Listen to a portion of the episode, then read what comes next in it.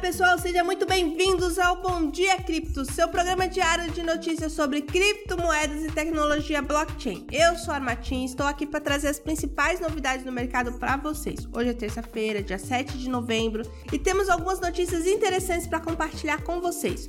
Mas antes, gostaria de lembrar que nosso site, o bitcoinblock.com.br, está disponível gratuitamente o Plano Sardinha, que oferece diversas vantagens para quem se cadastrar, então não deixe de conferir. E a primeira notícia é que a inspetora-geral da SEC dos Estados Unidos diz que proibição de deter criptomoedas dificulta a contratação de funcionários para a agência.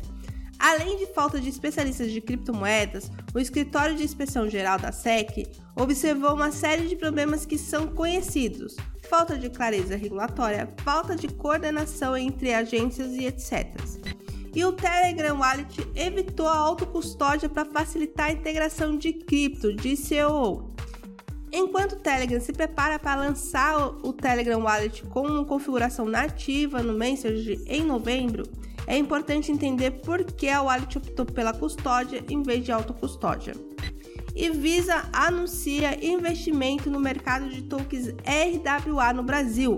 A Visa anunciou investimento no mercado de tokens RWA no Brasil, liderando uma rodada pré-série na AgroToken, empresa brasileira focada no mercado de tokenização de commodities agrícolas. E assim terminamos mais um episódio do Bom Dia Cripto. Espero que tenham gostado das notícias de hoje e estejam sempre acompanhando o nosso programa diário para ficarem por dentro das principais novidades do mercado de criptomoedas e tecnologia blockchain. Não se esqueça de acessar o nosso site bitcoinblock.com.br para conferir todos os nossos links e promoções exclusivas. Desejo a todos um ótimo dia e até a próxima!